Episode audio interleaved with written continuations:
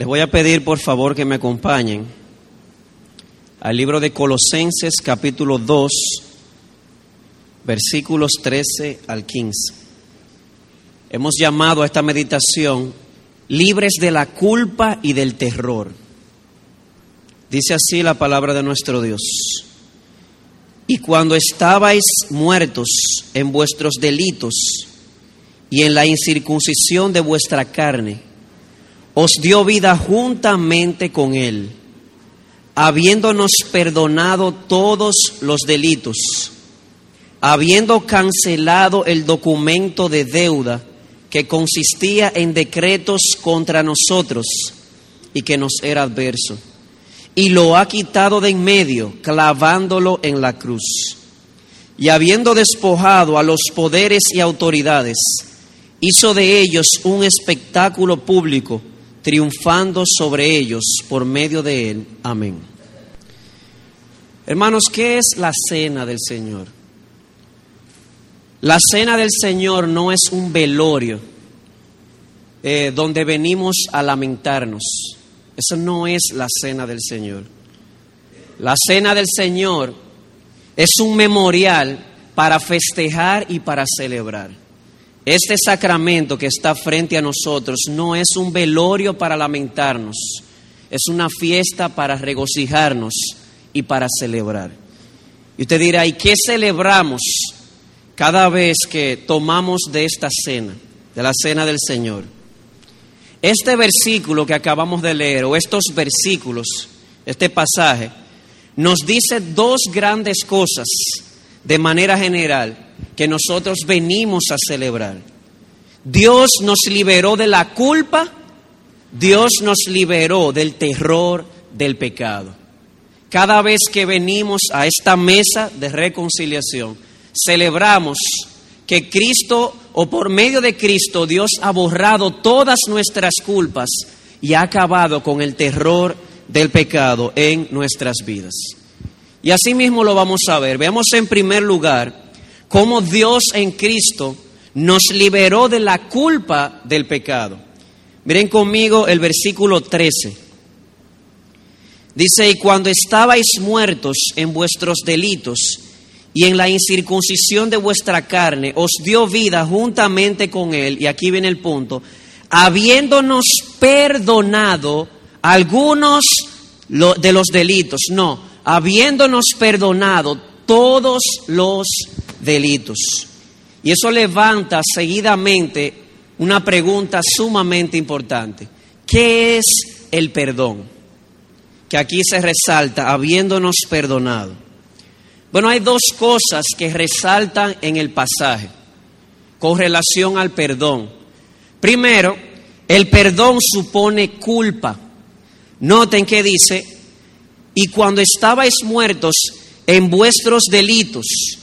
Y más adelante dice, habiéndonos, habiéndonos perdonado todos los delitos.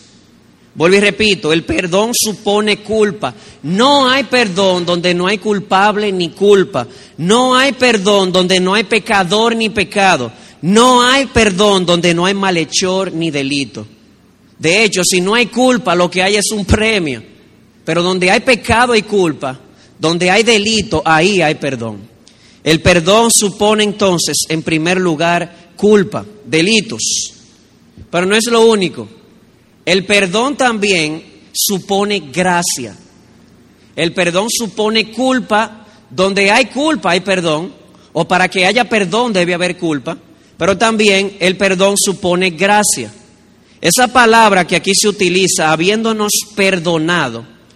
A propósito, voy a, eh, repetir la palabra griega para resaltar algo. La palabra es carizámenos. ¿Por qué quiero resaltarla? Porque en la misma raíz de la palabra carizámenos está la palabra caris, que significa gracia. Y la gracia es un regalo no merecido. Y de hecho la misma palabra en el español también refleja esto. Oiga esto. Tal vez no lo había pensado, yo no lo había pensado hasta hace poco. Perdón. ¿Cuál es la última sílaba de esta palabra? Don. ¿Qué es un don? Un regalo. De hecho, en el inglés es así, forgive. Give es dar. Por todos lados es una dádiva de gracia. El perdón, por un lado, supone culpa. Hay perdón donde hay culpa, pero también supone gracia, supone un regalo. Por lo tanto, hermanos y amigos, el perdón no exige un pago o un ajuste por el delito cometido. Pues repito, el perdón no exige un pago o un ajuste por el delito cometido, porque si exigiera un pago por el delito, por el pecado, entonces ya no sería perdón. El perdón, por lo que se supone eh, delito y gracia, es básicamente un regalo inmerecido. ¿Y cuál es ese regalo? ¿Cuál es ese regalo inmerecido dado al culpable? El regalo es este, perdón de pecados o el pecado es borrado. Quiero utilizar a propósito esta frase, el regalo es este, que el pecado o los pecados son borrados. Y quiero utilizar tres pasajes de la Escritura para ampliar esto que acabamos de decir.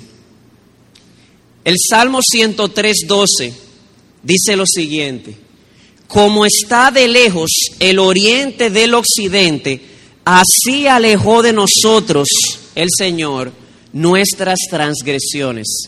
Aquí está el don inmerecido. Nuestras transgresiones Dios las ha alejado de nosotros. ¿Cómo? así como es la distancia del oriente hasta el occidente. Isaías 43, 25, oigan qué hermoso. Yo, dice el Señor, yo soy el que borro tus transgresiones por amor a mí mismo y no recordaré tus pecados. ¿Cuál es ese regalo inmerecido? Dios decide, por amor de su nombre, borrar todas nuestras transgresiones y no volver a tener memoria de ninguna de ellas.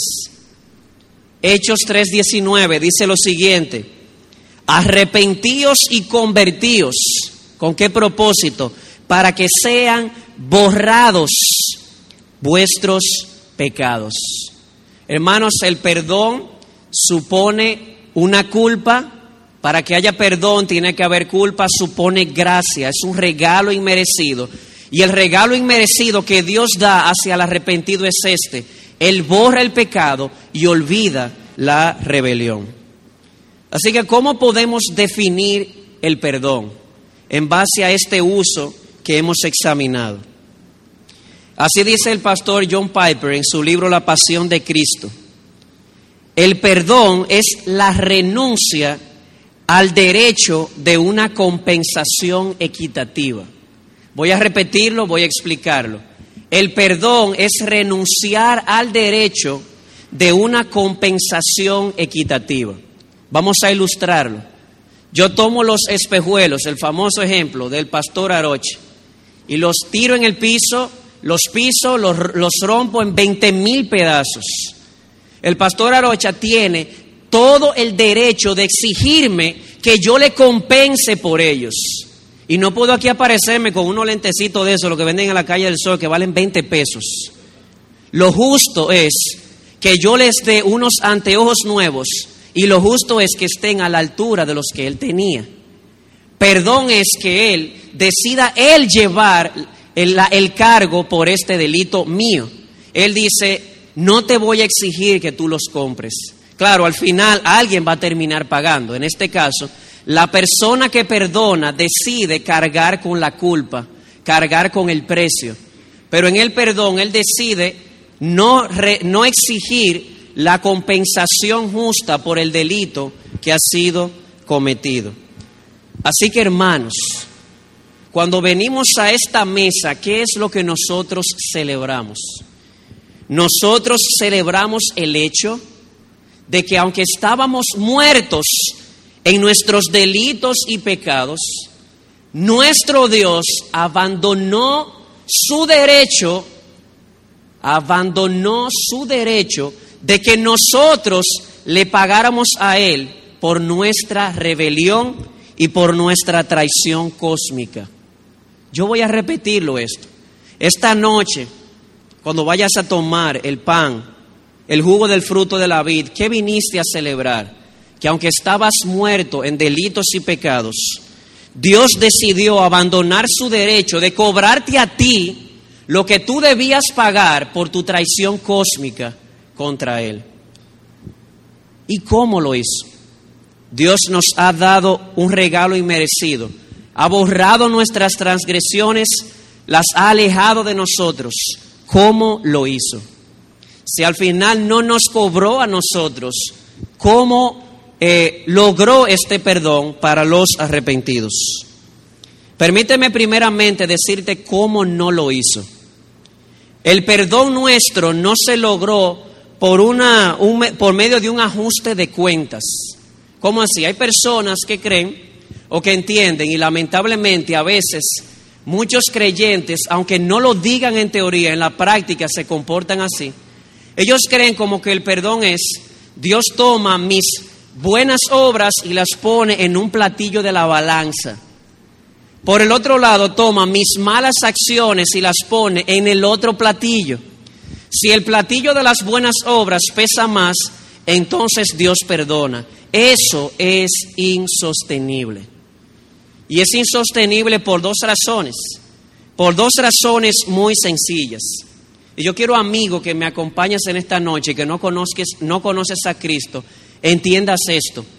No importa, no importa todo lo bueno que tú hayas hecho en esta vida lo bueno que has hecho no puede borrar lo malo que has hecho. ¿Cómo así? Bueno, eso es sencillo. Vamos a suponer que eres el ciudadano más ejemplar y que nunca en tu vida has pasado un semáforo en rojo. Y un día cruzas el semáforo y te agarra el AMET. El AMET viene con su lapicero y su libreta a ponerte una multa. Y tú le dices, no, usted debe perdonarme este delito. ¿Y por qué? Porque 999 veces yo he respetado el semáforo. La realidad es que la ley, a la ley no le importa que yo haya sido un ciudadano ejemplar. Un solo delito es suficiente para yo ser castigado, para yo ser sancionado. Y el autor divino lo pone de esta manera. El que yerra en uno de los puntos de la ley, ya se hace culpable de violar toda la ley. Santiago capítulo 2, versículo 10. Y si somos sinceros, no es en un solo punto que hemos fallado. Un solo punto de la ley es suficiente para hacernos culpables. Así que no me venga con eso de balancear, porque al final una sola obra mala que has hecho es suficiente para que seas sancionado. Y además, vámonos al otro platillo, tus buenas obras tus justicias. ¿Sabe lo que dice Dios de tus justicias? Isaías 64, 6. Nuestras justicias son como trapo de inmundicia. Delante de un Dios donde todo es luz y no hay oscuridad, lo mejor que yo puedo hacer delante de Él ya está contaminado. Así que no nos conviene este jueguito de compensar por ajuste. Porque al final una sola obra mala en la balanza ya me hace culpable. Y segundo, todo lo bueno que yo puedo tener en el otro platillo ya es defectuoso delante de Dios. Dios nos ha perdonado, pero no ha sido por un ajuste de cuentas en nuestra vida. Entonces, ¿cómo Dios logró el perdón de sus redimidos? Pablo responde, versículo 14, habiendo cancelado el documento de deuda que consistía en decretos contra nosotros y que nos era adverso. ¿De qué se trata todo esto? Bueno, se trata de un documento, así dice la Biblia de las Américas. Anuló el documento. La palabra griega es keriografon, que significa un escrito a mano. Y de manera cultural se trata o culturalmente para el apóstol se trataba de un documento legal. Así que de qué se trata? De un documento legal escrito a mano. ¿Y cuál es su contenido? Pablo dice, versículo 14, habiendo cancelado el documento de deuda que consistía en decretos, es un documento hecho a mano con implicaciones legales. ¿Cuál es su contenido? Dice aquí, decretos. ¿Y qué es un decreto? Un decreto al final es una sentencia legal. Así que tengo en mano un escrito a mano de carácter legal que tiene una sentencia legal. ¿Y cuál es la sentencia? Hermano, una mala noticia. Porque antes de venir con la buena, tengo que venir con la mala. La sentencia de ese documento no nos favorece. Dice Pablo claramente que era contra nosotros y que nos era adverso. De hecho, eh, culturalmente hablando, se trataba de un documento de deuda, y así lo, lo registra las Américas. Es un documento con una sentencia que dice, fulano de tal tiene una deuda y debe pagarla. De eso es que estamos hablando. Para el perdón de nuestros pecados, o el perdón de nuestros pecados, no se logra poniendo nuestras buenas obras y malas obras en una balanza. Para el perdón de pecados tiene que tomarse esa deuda o ese comprobante o ese documento de deuda y debe ser cancelado. De modo que Pablo utiliza eh, esta figura de este documento legal de una manera metafórica para referirse a las demandas de la ley contra nosotros. ¿Cómo presenta la Biblia el pecado? ¿Cómo dice Jesús en el Padre nuestro? Perdónanos nuestras deudas la Biblia presenta el pecado como una deuda contra Dios que debe ser pagada. Eso es lo que dice ese documento. Esa acta es un documento legal que tiene una sentencia legal que dice, culpable, estás en deuda y debes pagar. Y hay dos imágenes que tengo en mente para ilustrar esto. Una bíblica y una de una, meta, de una anécdota. La, figura bíblica que tengo en mente es aquel día en que el rey Belsasar está sentado en una mesa, o sentado comiendo, bebiendo, disfrutando, y de un pronto aparece una mano misteriosa y escribe en la pared. La pared era un escrito a mano, era un documento de deuda contra este hombre y decía, has sido pesado en balanza y, ha, y hallado falto de peso Daniel 5, 27. Hay un documento de deuda con el que nacemos todos nosotros. Ese documento tiene implicaciones legales y dice, estás en deuda desde que naces. Ha sido pesado y ha sido hallado falto. Y hermanos, si un solo pecado es suficiente para condenarme y lo mejor que yo puedo hacer está sucio, todo el mundo será hallado falto delante de Dios si nos acercamos a Él pretendiendo que nuestras obras pueden salvarnos. Así que la primera imagen es la de la escritura en la pared, un escrito a mano. La segunda imagen que tengo en mente para ilustrar esto es una que escuché hace mucho de una anécdota muy hermosa. Y es la anécdota de un salón lleno de archivos. Cada gaveta es un crudo catálogo de todos los pecados que hemos cometido por día y por hora. Pensamientos, palabras, obras, intenciones.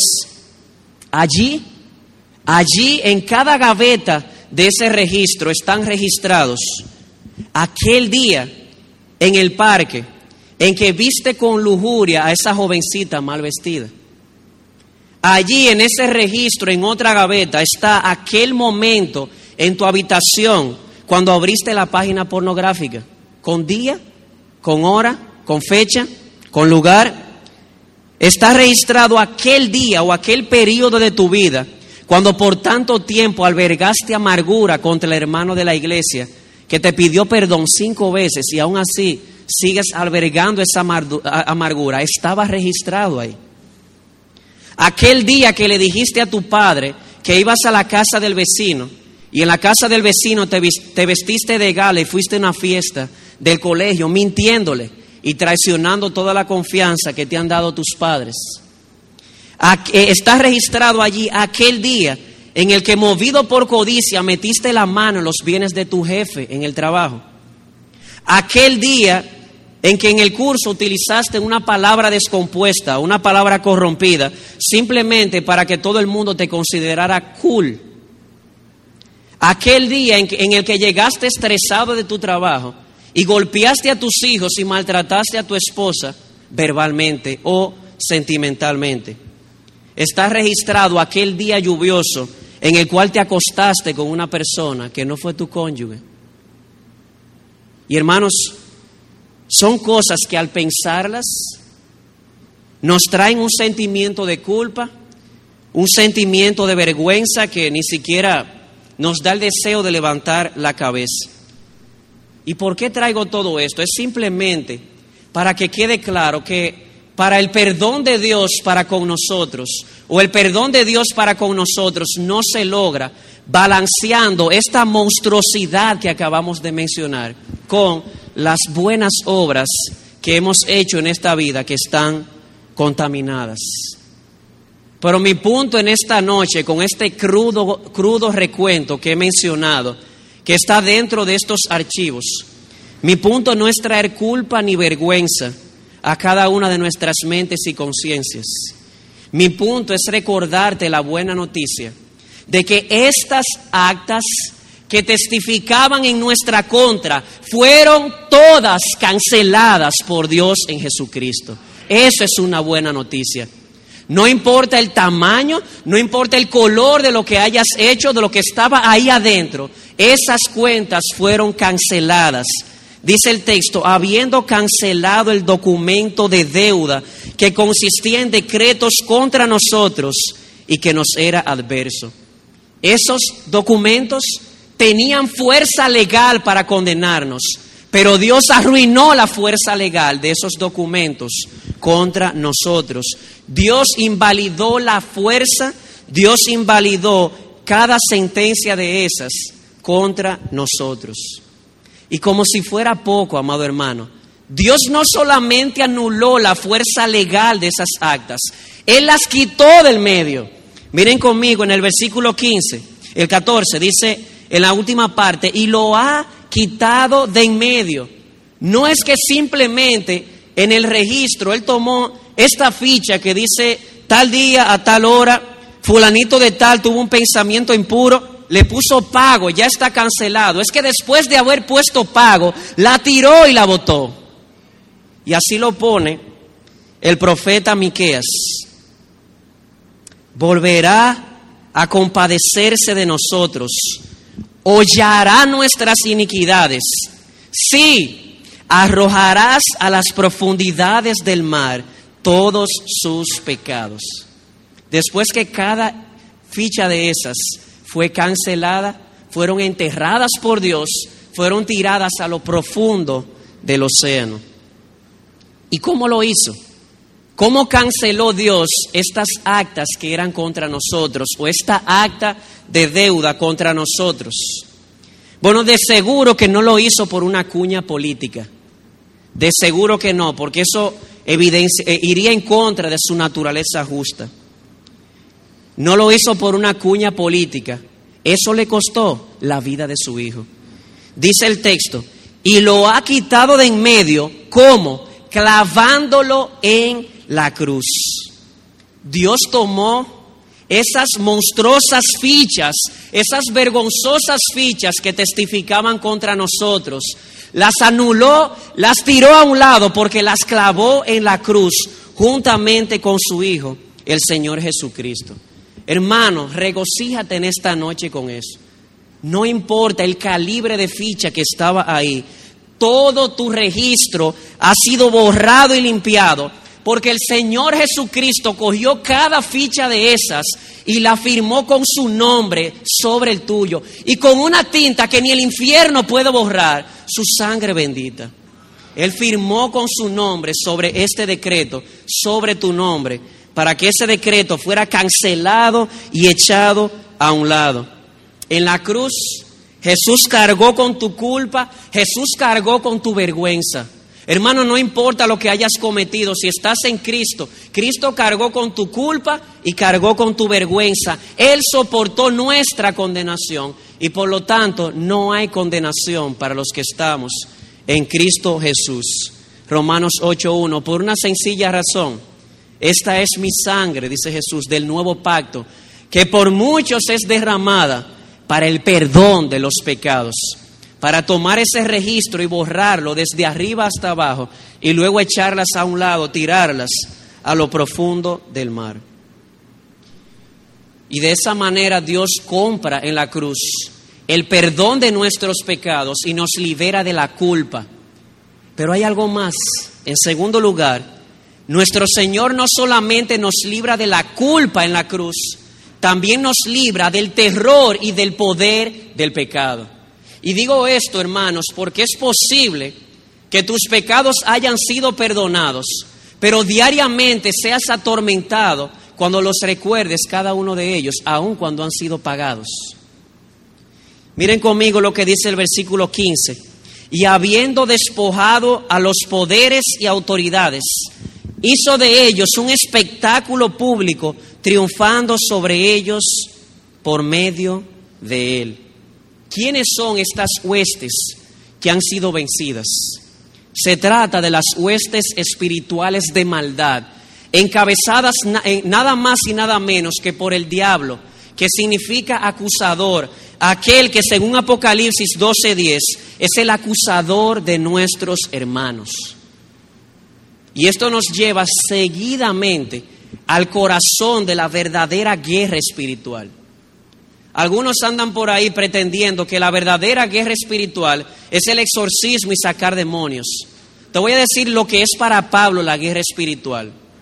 El diablo y sus ángeles atacan con fuerza a cada uno de los hijos de Dios.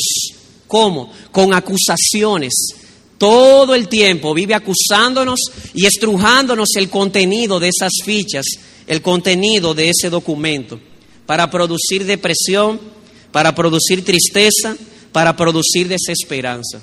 Y solamente puedo figurar al diablo y los demonios desesperados con una pala cavando o tirándose a lo profundo del mar para conseguir aquello que Dios ya había enterrado. Y ese documento que fue enterrado por Dios en Cristo es usado diariamente por Satanás como una munición para atacarnos, haciéndonos pensar que no hay esperanza, aun cuando fuimos perdonados. Amado hermano, diariamente debes vestirte del yelmo de la salvación, porque diariamente el diablo andará buscando en lo profundo del mar y sacando del corazón de la tierra este acta y usarlo como una bala para dispararte a la cabeza y hacerte perder la esperanza y el gozo de la vida cristiana. Debes saber esto, Satanás y los demonios fueron desarmados. Dice, y habiendo despojado, la palabra griega aquí puede ser traducida, y habiendo desarmado. ¿Qué significa desarmar? O oh, alguien tiene un arma, le doy su buena golpeada y le quito el arma que usaba para atacar. La escritura dice que el arma que tenía Satanás y los demonios, que era esta acta, le ha sido quitada, ha sido desarmado. El hombre fuerte, Satanás, ha sido atado por uno más fuerte que él, el Señor Jesucristo. Y después que Cristo lo vence, después que Cristo lo ata, lo desnuda y lo desarma y lo exhibe como vergüenza delante, eh, para vergüenza de él y de los demonios delante de todo el universo. ¿Y cuál es el efecto de todo esto? Que ya las acusaciones del maligno no son efectivas delante de Dios contra ti.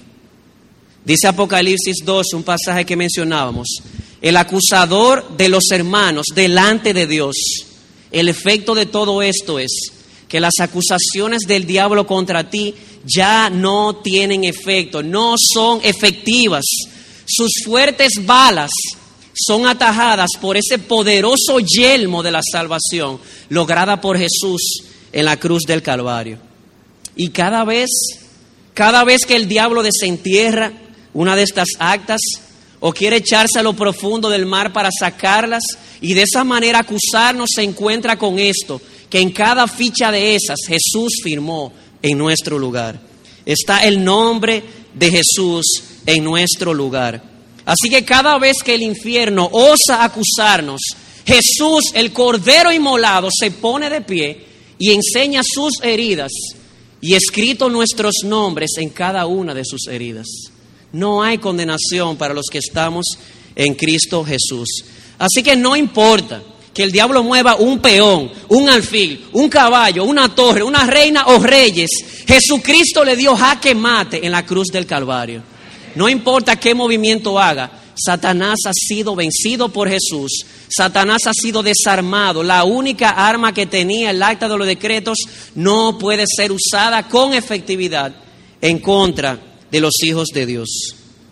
Y en todo esto, Jesús hizo de los demonios un espectáculo público, como acabamos de leer, haciendo de ellos un espectáculo. La, imagen es la de un emperador romano, la de un general romano cuando ha logrado una gran victoria y hace pasear delante de su carroza la cantidad de prisioneros de guerra amarrados, desarmados y desnudos, para vergüenza de ellos ante todo el imperio.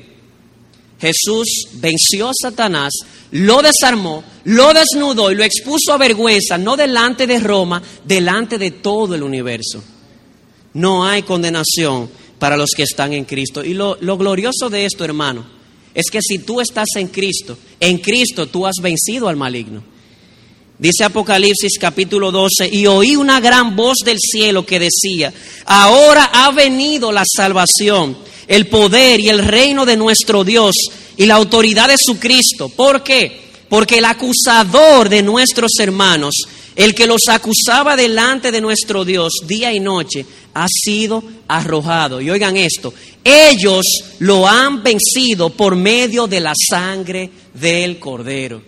Y eso es lo que tú has venido a celebrar en esta noche, de que has vencido al maligno en Jesucristo, porque el acta que era contra ti fue clavada en la cruz, fue cancelada y fue echada a un lado. Nadie la puede usar con efectividad. Amado hermano, en esta noche venimos a celebrar nuestra victoria en Cristo sobre la culpa y sobre el terror y el poder del pecado. Y tú, amado amigo que me acompañas, que no conoces a Cristo, no conozco ni me importa realmente el tamaño de tu pecado. Lo que yo quiero que tú sepas es que la gracia de Dios es más grande que cualquier ficha que tú tengas dentro de ese archivo. No importa el pecado que hayas cometido, la gracia de Dios es más grande que tu pecado. La gracia de Dios mostrada en la cruz puede perdonarte por tus pecados. Así lo pone el salmista. No nos has tratado según nuestros pecados, ni nos has pagado conforme a nuestras iniquidades. ¿Por qué? Porque como están de altos los cielos sobre la tierra, así de grande es su misericordia. No importa el color, el tamaño, eh, el periodo, la duración de tu pecado, tu pecado puede ser perdonado en la cruz del Calvario. El acta que está contra ti, Dios te ofrece en esta noche cancelarlo y echarlo a un lado, clavándolo en la cruz de Jesucristo. Yo te ruego que no desperdicies esta oportunidad. Hoy, no hoy, no, ahora, como decía el pastor Aroche esta mañana, es el momento de salvación. Y quiero terminar con una anécdota la cual quisiera leer porque me conmovió mucho y me recordó, siempre que la leo me acuerdo de este pasaje. Aún no llego a comprender cómo ocurrió. Es una anécdota. Si fue real o un sueño. Solo recuerdo que ya era tarde. Era un día gris más en mi vida, cargado de problemas en el trabajo, en las finanzas, en el hogar, y estaba en el sillón preferido de la sala con un buen libro en la mano el cansancio me fue venciendo y mis ojos empezaban a cerrarse y empecé a cabecear. En algún lugar entre la semi-inconsciencia y los sueños, me encontré de pronto en aquel inmenso salón, que no tenía nada en especial, salvo que todas las paredes estaban completas por una serie de tarjeteros, como las que tienen las grandes bibliotecas o las grandes oficinas. Los archiveros iban desde el suelo hasta el techo y parecía interminable en ambas direcciones. Tenían diferentes rótulos. Al acercarme a una me llamó la atención un cajón titulado Mujeres que me han gustado. Lo abrí descuidadamente y empecé a pasar las fichas. Tuve que detenerme por la impresión. Había reconocido el nombre de cada una de ellas se trataba de las mujeres que a mí me habían gustado a lo largo de mi vida, sin que nadie me lo dijera. empecé a sospechar en dónde me encontraba. Este inmenso salón con sus interminables ficheros era un crudo catálogo de toda mi existencia. Estaban escritas las acciones de cada momento de mi vida, pequeños y grandes detalles, momentos que mi memoria había ya olvidado por completo. Un sentimiento de expectación y curiosidad, acompañado de intriga, empezó a recorrerme mientras abría los archiveros al azar para explorar su contenido. Algunos me trajeron muchísima alegría y momentos dulces, otros, por el contrario, un sentimiento de vergüenza y culpa tan intensos que tuve que volverme para ver si alguien me observaba. El archivo amigos estaba al lado de amigos que traicioné y amigos que abandoné cuando más me necesitaban. Los títulos iban de lo mundano a lo ridículo. Libros que he leído, mentiras que he dicho, consuelos que he dado, chistes que conté, asuntos por los que he peleado con mis hermanos, asuntos por los que he peleado con mis padres, cosas que hice cuando estaba molesto, videos que he visto. No dejaba de sorprenderme los títulos. En algunos archiveros se encontraba muchas más tarjetas de lo que esperaba y otras veces menos de lo que yo pensaba. Estaba atónito del volumen de información de mi vida que había acumulado. ¿Sería posible que hubiese tenido el tiempo de escribir cada una de esas millones de tarjetas? Pero cada tarjeta confirmaba la verdad. Cada una escrita con mi letra, cada una llevaba mi firma al final. Cuando, abrí, cuando vi el archivo, programas de televisión y películas que he visto, quedé atónito al descubrir que tenía más de tres cuadras de profundidad y ni aún así vi su fin. Me sentí avergonzado tanto por la calidad de los programas como por la cantidad de tiempo que había perdido. Cuando llegué al archivo, pensamientos lujuriosos, un escalofrío recorrió mi cuerpo. Solo abrí el cajón unos centímetros. Me avergonzaba conocer su tamaño. Saqué una ficha al azar y me conmoví por su contenido. Me sentí asqueado al constatar que ese momento, solo y escondido en la oscuridad, había quedado registrado. No necesitaba ver más. Un instinto animal afloró en mí. Un pensamiento dominaba mi mente. Nadie debe ver estas tarjetas jamás.